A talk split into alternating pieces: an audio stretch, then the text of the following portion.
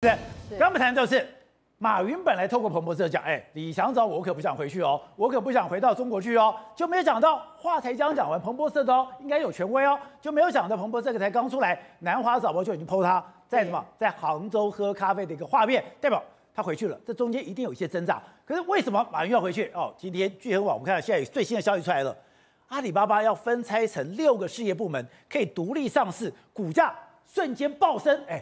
这到底怎么回事？是现在整个美股哦，光是因为这个讯息一出来哦，至少到目前为止涨了大概七趴，超过七趴，这但是这涨幅非常大。那为什么会这样子？原来是马云跟他谈好了。是现在整个市场的解读就是已经解禁了。什么叫解禁呢？马云我们都知道，当时就是认为他已经动摇到中国的经济的国本啊，所以把他给拿下来，国进民退。马云就开始哎，用他的千亿资产换来保来自己的一个命呃保命符。哦，就变成是哎，整个阿里巴巴被中国共产党给吃掉，这是过去这一两年的讯息。结果呢，刚刚不是特别提到吗？李强为了稳定投资信心啊，希望透过人，希望马云可以回到中国，不要再当所谓的呃地球的旅人了。就马云现身，大家会认为说，哎，这是代表对中国的一个招资的一个信心挹注吗？没有想到，现在讯息真的出来了。什么讯息呢？竟然是由阿里巴巴他们直接在宣布哦，他们未来要分拆成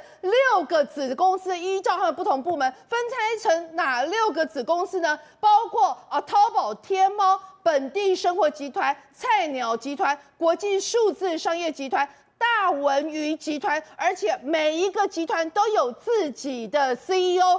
最重要一件事情是，都可以呃上市自己集资。之前中国去教训马云，我让你不能上市，从蚂蚁金服开始，我不能让你上市，我就是不让你拥有金钱，我就是让这些钱袋在我口袋。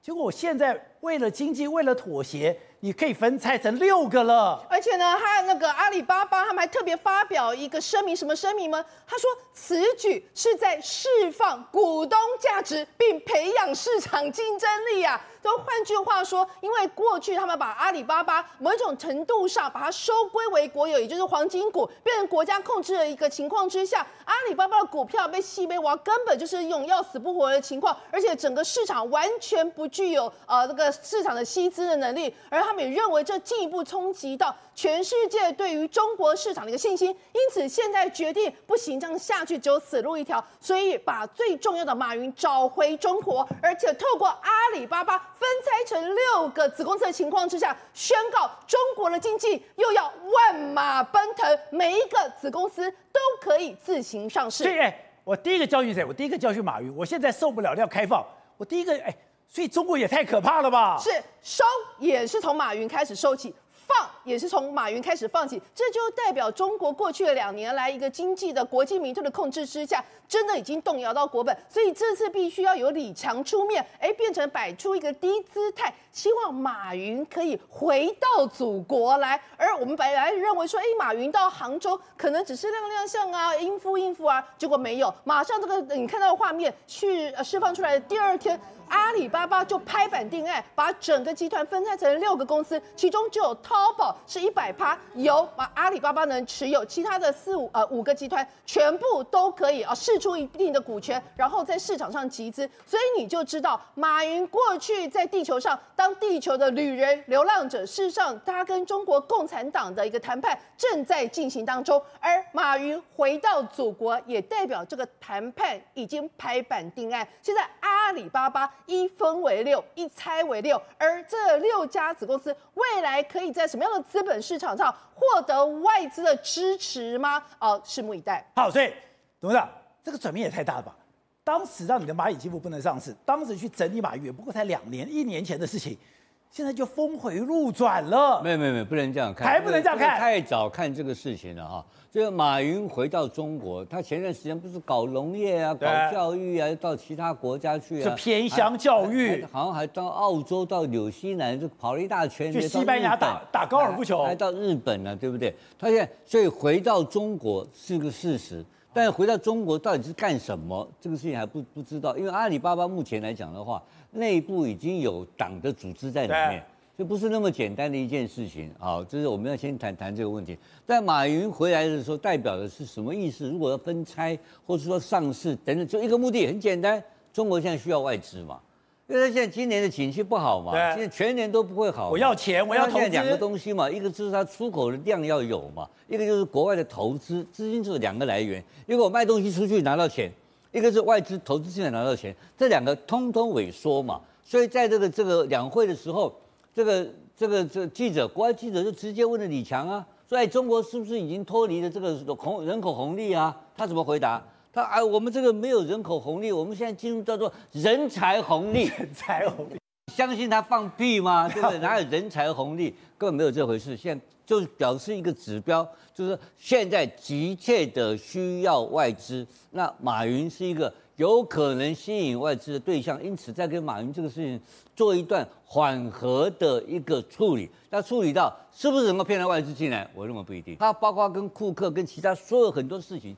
都在做这个铺陈，但铺陈的基础上而言的话，到底你现在这些的美国的企业界是不是离开了嘛？美国的加工厂离开了没有？跑了，都跑到东，都跑到东南亚去了嘛？印度了。所以这完全你这个中国的景气进入一个艰困时期，这是个事实嘛？你确实是外国外资所怀疑的，你的人口红利已经从此不在嘛？还有一个更可怕的，你随时会清零。你随时会搞方舱，你随时会封锁，不能被信任了。我怎么搞得过你呢？你被你搞我就挂了嘛。所以这个政府是不能信任的一个政府，而是一个会蛮干的政府，才是后面大家还在观察的事情。所以马云去，你觉得你对他的效益是怀疑的？不，保留，我们还在观察，因为我认为在结构上来讲的话，习近平的政府面临到绝大的困难，在这种困难的情况之下，他目前在要挑战美国是不争的事实。那这个事实如果不改变的话，在在战略上，它没有回旋空间；在技术上、战术上，可能会有一些短期效应，但是那个东西不足以改变整个世界的大局势。好，对的，刚才讲这个世界感觉上越来越纷乱。我们来看这画面，这在哪里？这在巴黎。哎，在巴黎的街头，后面知道，后面知道，后面讲什么？是有人在放火，放火你就觉得巴黎人也太淡定了吧？请问一下，巴黎不是叫做花都吗？对，现在不是，现在叫乐色之都，为什么呢？你们看到这个那边在放火嘛？那是罢工的人放的火。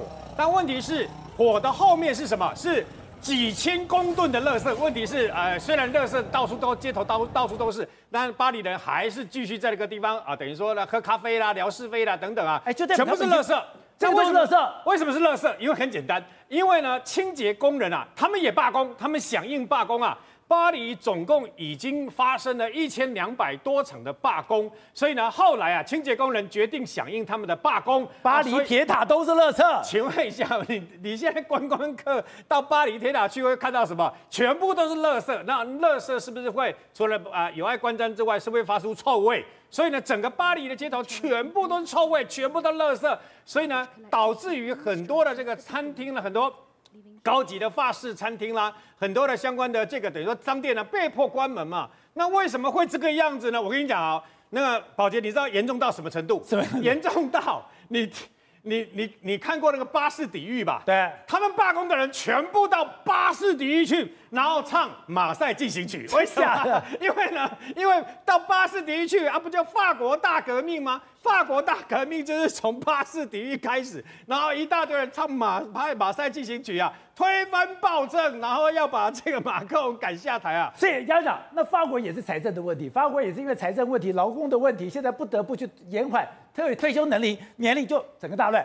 这是以前的巴黎，这是以前的法国，你看到没有？从凯旋门这边多么漂亮，就现在满地都是垃圾，会发生这样的 缘故，是因为啊。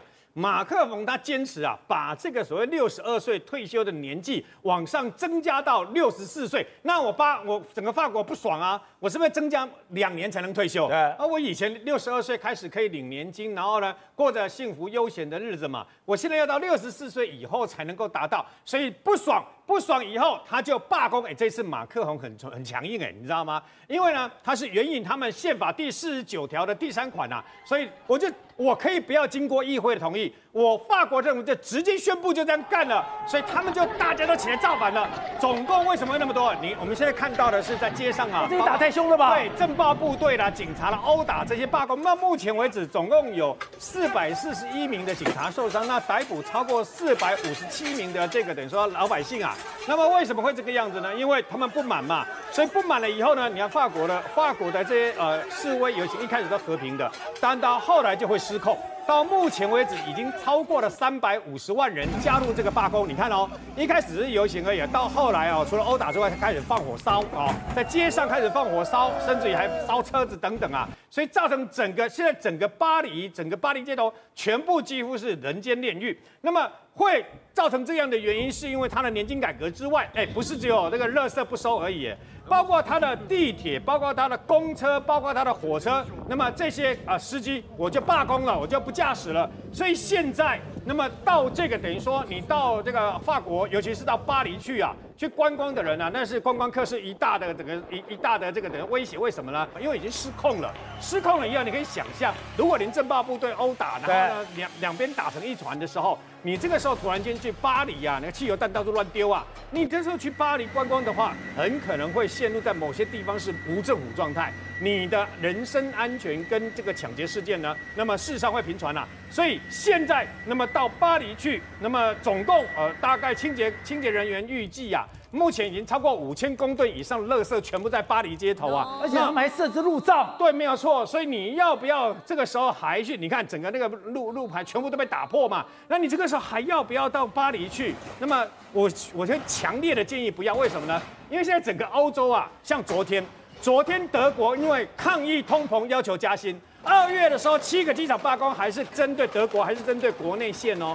那么昨天的整个罢工是针对国际线的，你知道吗？所以就会造成，那么它就是要造成你的痛苦嘛。连德国在火车、在公车、在很多，甚至于在这个整个飞机，他们也加入罢工，因为他们要求加薪十趴以上嘛。所以他设路障一烧，后面的车子就不用动了。对。所以现在呢，去欧洲之前呢，你一定要先打听清楚，到底这个国家有没有罢工。如果是像德国的话，只有一天二十四小时，那还好。如果是法国的话，我会强烈建议你，此时此刻千万不要到这个垃圾之都。好，体会，现在法国跟德国也太乱了吧？对，因为你知道法国马克龙他其实有自己内部的经济问题存在。他本来来讲的话，在这一场经济压力有这么大吗？其实你知道，各国都有通膨问题，各国的经济状况不好。德国、法国他们。你知道能源问题刚处理完，你现在内部的经济问题，然后你又搞这个退休，你知道法国它最重视劳动权的一个一个国家嘛，所以他就跟你干，所以变成说你现在来讲的话，这都不这不说，你看变成这个样子，观光客也不敢去，那整个法国的这个这个状况就不好，所以其实对马克龙的未来接下来选举也其实都不利的哦。对，那那问题是什么？问题是说这些总要收拾吧，总要处理的。难道是代表他是真的没钱了吗？对，因为不不是没钱，是因为他劳这个所谓的这个清洁工，他不不买他的退休这样的一个状态，这个机制，所以变成说他跟反政府。这其实不是只有在这个清洁工里，他其实在很多的不同的，比如说这个车站呐，或者是说这个有关交通事业，都是一样的意思。就重点是说，马克宏他的执政来讲的话，也会引起这样的一个大的一个纷争啊，所以。对法国，它内部来讲会形成一个一股压力，这个压力是不是未来来讲的话，讲究这个所谓的劳动权，或是讲究什么的，他们又回来。所以我我要讲的意思是说，当法国在这个内部来讲焦头烂额的情况之下。他的出访，他为什么要到中国去？其实也在寻求中国的奥援。他寻求法国跟中国经济可能要要有另外一个阶段的东西，想要去投资跟中国之间有什么投资什么一些利益的东西。所以我们就可以看到，法国其实就是说，欧洲国家不只是法国而已，欧洲国家法国、德国他们都很取巧。他们取巧的原因是，他们一些看看到风向，又看到什么东西来讲的话，再加上这一场俄乌战争的压力之下，使得马克宏他不得不做这样的选择。